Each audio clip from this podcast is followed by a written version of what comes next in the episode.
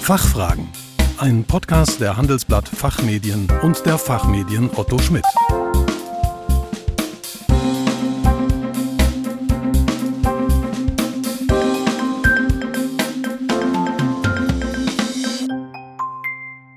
Hallo und herzlich willkommen bei den Fachfragen.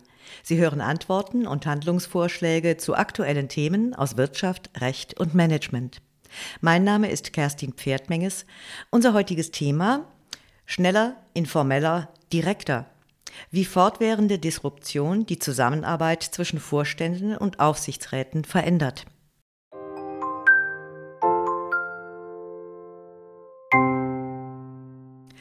In einer disruptiven Zeit wird die Einschätzung von unternehmerischen Chancen und Risiken immer komplexer. Wie sich die Zusammenarbeit zwischen Vorständen und Aufsichtsräten dadurch verändert, welche Erfolgsfaktoren kritisch sind, welche Rolle die verschiedenen Kontrollsysteme spielen und welche Bedeutung informelle Absprachen haben, das sind die Ausgangsfragen einer aktuellen Studie von Alex Partners in Kooperation mit der Hochschule für Wirtschaft und Management WHU. Darüber möchte ich mich heute gerne mit Andreas Rüther unterhalten, Managing Director und Deutschlandchef bei Alex Partners. Er ist Co-Autor des Aufsichtsratsradars, das in diesem Jahr zum fünften Mal erschienen ist. Guten Tag, Herr Rüther. Willkommen bei den Fachfragen. Schön, dass Sie hier sind. Hallo, Frau Pferdmenges. Freut mich auch. Herr Rüther, was sind die zentralen Ergebnisse des Aufsichtsratsradars 2022?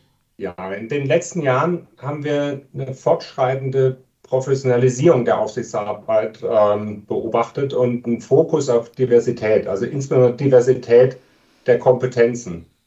Dieses Jahr, was sicher in dem Umfeld der Disruption nicht überraschend ist, sehen wir einen sehr starken Schwerpunkt auf der Zusammenarbeit zwischen Vorstand und Aufsichtsrat. Ist das enger, ist das vertrauensvoll und oft auch informeller. Wir haben das für uns mal Sparing Partnerschaft genannt. Also als Basis für schnelle Reaktionen und außer, auf außerordentliche Krisensituationen. Was wir auch sehen, ist wieder eine stärkere Bedeutung von Strategie und Unternehmensentwicklung in der Zusammenarbeit. Eigentlich eine positive Entwicklung. Die Kontrolle der Vorstände bleibt natürlich Kern und Aufsichtsratspflicht, aber in Balance eben mit effektiver jetzt Krisenbewältigung und strategischer Positionierung von Unternehmen. In der Studie wurden ja die Perspektiven der Vorstände und der Aufsichtsräte befragt. Was konkret wünschen sich denn die Vorstände im Rahmen der Zusammenarbeit mit den Aufsichtsräten und umgekehrt? Ratschlag ja, Experteninput ja, Einmischung ins operative Geschäft nein. Also Vorstände wünschen sich ganz klar äh, von Aufsichtsräten, dass sie diese Sparing-Partner-Funktion auch einnehmen, ja, was natürlich aktuell nicht verwundert bei der Anzahl an, an Disruptionen, die wir im Markt erleben. Eines der Studienergebnisse hat uns gezeigt, dass über 80 Prozent der Vorstände, der befragten Vorstände, in ihren Aufsichtsräten vor allem eben diesen Sparingspartner für den Austausch über spezifische fachliche und strategische Fragen sehen. Allerdings sehen weniger als 50 Prozent im Moment diese Rolle auch, ähm, dass sie diese Rolle auch ausüben. Also Ad-Hoc-Rat ist gefragt, wenn es um schnelle Reaktion geht. Ja, wenn irgendwas disruptiv passiert, was weiß ich, ein geopolitischer Konflikt, soll man sich aus einem Land zurückziehen, muss man ein Geschäftsfeld abstoßen. Und dann natürlich auch Rat zu technischen Innovationsthemen ja, oder verstärkt Expertise zu äh, Themen wie, wie ESG. Nur 6% der Vorstände wünschen sich Wertbeiträge des Aufsichtsrats zu operativen Entscheidungen. Also ins Tagesgeschäft sollen sich die Aufsichtsräte bitte nicht einmischen und nicht reinreden. Und ähm, es wurde uns auch gesagt, dass die Trennung in dem Tour-Tier-System, was wir in ähm, Deutschland haben, also von Kontrolle und Steuerung in Krisenzeiten ähm, als sehr hilfreich angesehen wird. Wir haben in unserer Studie, die Sie erwähnt haben, ja 100 äh, Vorstände befragt und die Ergebnisse dann nochmal wiedergespiegelt mit den Aufsichtsräten. Und der Wunsch der Vorstand, äh, Vorstände nach Sparingspartnerschaft, ähm, nach dem direkten informellen Austausch, der wird von den Aufsichtsräten 100 Prozent so auch äh, geteilt. Ja. Risikomanagement ist Nummer eins, Krisenzeiten, äh, in normalen Zeiten und in Krisenzeiten, dann nimmt diese strategische Sparingspartnerschaft ähm, enorm zu. Was sind denn die Erfolgsfaktoren für eine erfolgreiche Zusammenarbeit in disruptiven Zeiten? Was meinen Sie? Also die Zusammensetzung spielt natürlich eine ganz entscheidende Rolle. Und ähm, was interessant ist, dass der, dem, der Rolle des Aufsichtsratsvorsitzenden eine immer stärkere äh, Bedeutung zukommt, nämlich als Moderator und Taktgeber, der auch ad hoc zur Verfügung steht und, und mitunter einen ziemlich hohen Aufwand auch, äh, äh, ähm, auch leisten muss. Das ist wirklich erfolgskritisch. Dann in der Zusammensetzung, ähm, jetzt in der Branchenexpertise, das sehen 84 Prozent, finanzwirtschaftliche Kompetenz 80 Prozent, das sind die wichtigsten ähm, Faktoren. Aber es sind eben auch Faktoren wie jetzt die Kontakte, das Netzwerk, ja, dann, ich sag mal, die Erfahrung zu Themen, wie ich erwähnt hatte, ESG, Cybersicherheit oder generell Digitalisierung was wichtige Kernkompetenzen sind, die im Aufsichtsrat ähm, vorhanden sein müssen. Also funktionale, äh, internationale Diversität plus auch Faktoren wie neben der Expertise Empathie, ja, der kulturelle Fit zum Unternehmen und ähm, Unabhängigkeit. Einige Aufsichtsräte haben die Größe der Aufsichtsräte äh, in Frage gestellt, also die Anzahl der Räte. Ähm, zu oft sagt man, sind große Aufsichtsräte unproduktiv. Das Treffen von Entscheidungen dauert länger.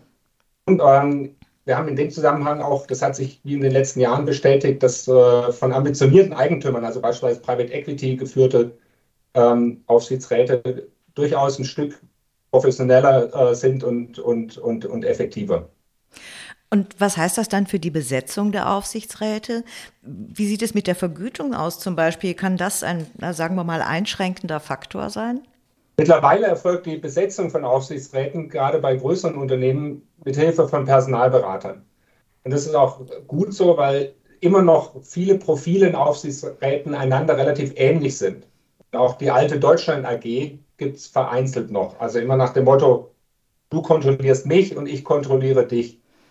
Aber mittlerweile geht die Tendenz eben stark dahin, die Besetzung der Aufsichtsräte eben genau nach der Kompetenzmatrix zu machen, die ich vorher beschrieben hatte. Also die funktionalen Kriterien, Internationalität, Diversität und Unabhängigkeit. Interessanterweise kamen jetzt dieses Jahr zum ersten Mal Stimmen, die gesagt haben, dass auch Diplomaten oder Botschafter eine Rolle spielen könnten, um sozusagen die wachsende Bedeutung von geopolitischen Themen mit abzudecken. Die andere Thematik war die ähm, Verkleinerung von Aufsichtsräten. Ähm, wie gesagt, ein Aufsichtsrat hat gesagt, die verkommen teilweise zu Showveranstaltungen, die Sitzungen. Und die Frage sozusagen nach Berufsaufsichtsräten, zumindest für die Kernfunktionen. Das führt mich zum zweiten Teil der Frage, äh, die damit eng zusammenhängt, nämlich Vergütung, wie attraktiv ist die Aufsichtsratsarbeit. Und da ist sehr wichtig, die Balance anzuschauen zum Aufwand der ist gestiegen. Die Haftungsrisiken, die sind auch gestiegen.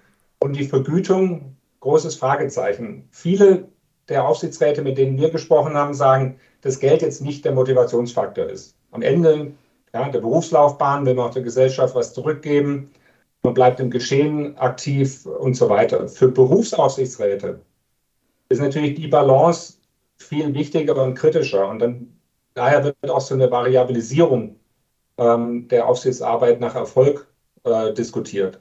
Immer natürlich vor dem Hintergrund, dass die Unabhängigkeit gewahrt sein muss. Denn Entscheidungen dürfen ja sozusagen nicht im eigenen, sondern dürfen als Aufsichtsrat im, im Sinne der Kontrolle und der Shareholder-Interessen getroffen werden. Also wir gehen aber davon aus, dass sich das Vergütungssystem in den kommenden Jahren an die Marktdynamik anpassen wird. Mhm. Ja, Herr Rüther, zum Ende vielleicht noch ein kurzes Fazit. Ja, also ich glaube, die gute Nachricht ist, dass äh, weder bei Vorständen noch bei vor allem Aufsichtsräten irgendeine Müdigkeit oder Frustration zu spüren ist. Im Gegenteil, ähm, die Herausforderungen sind für viele Aufsichtsräte, wie sie uns geschildert haben, auch ein Ansporn, eine positive Rolle spielen zu können bei der Bewältigung von den Krisensituationen, die es gibt. Also einige haben gesagt, die Zeiten sind äh, sehr, sehr äh, spannend und, und äh, ist auch ein gewisser Spaßfaktor in der Arbeit da, auch wenn es anstrengend und, und intensiv ist. Das glaube ich gerne. Herr Rüder, vielen Dank für Ihren Besuch bei den Fachfragen und für Ihre Gedanken zu dem Thema. Vielen Dank, Frau Pferdmenge. Es hat Spaß gemacht. Liebe Zuhörerinnen und Zuhörer, mehr dazu erfahren Sie auf der Fachtagung für Aufsichtsräte am 15. November in Köln und in der Studie von Alex Partners Aufsichtsratsradar 2022 Sparringspartner in disruptiven Zeiten wirkungsvolle Aufsichtsratsarbeit aus der Perspektive des Vorstands. Die Links dazu wie immer in den Show Notes. Hoffentlich konnten wir einige Ihrer Fragen klären. Vielen Dank für Ihr Interesse. Tschö und bis zum nächsten Mal. Fachfragen.